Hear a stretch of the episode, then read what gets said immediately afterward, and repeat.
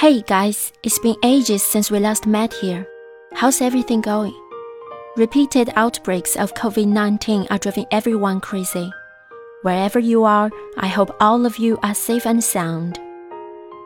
Today, I want to focus on the topic of hobbies and interests.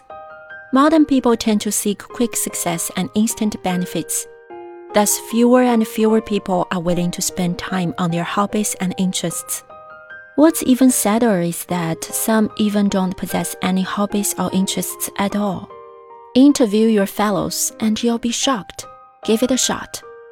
I've done that already and realized that many people around are overwhelmed by enormous pressure and think that hobbies and interests do not belong to adults, especially the middle aged, thus losing much joy of life.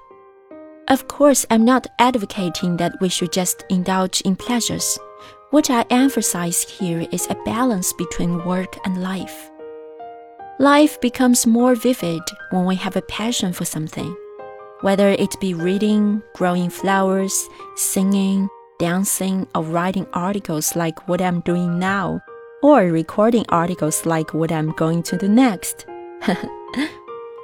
We are ourselves first and other identities second.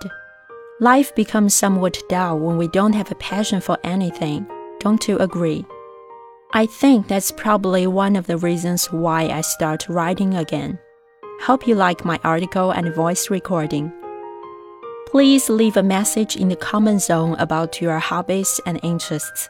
Tell me what you truly have a passion for. I'm here waiting for your sharing.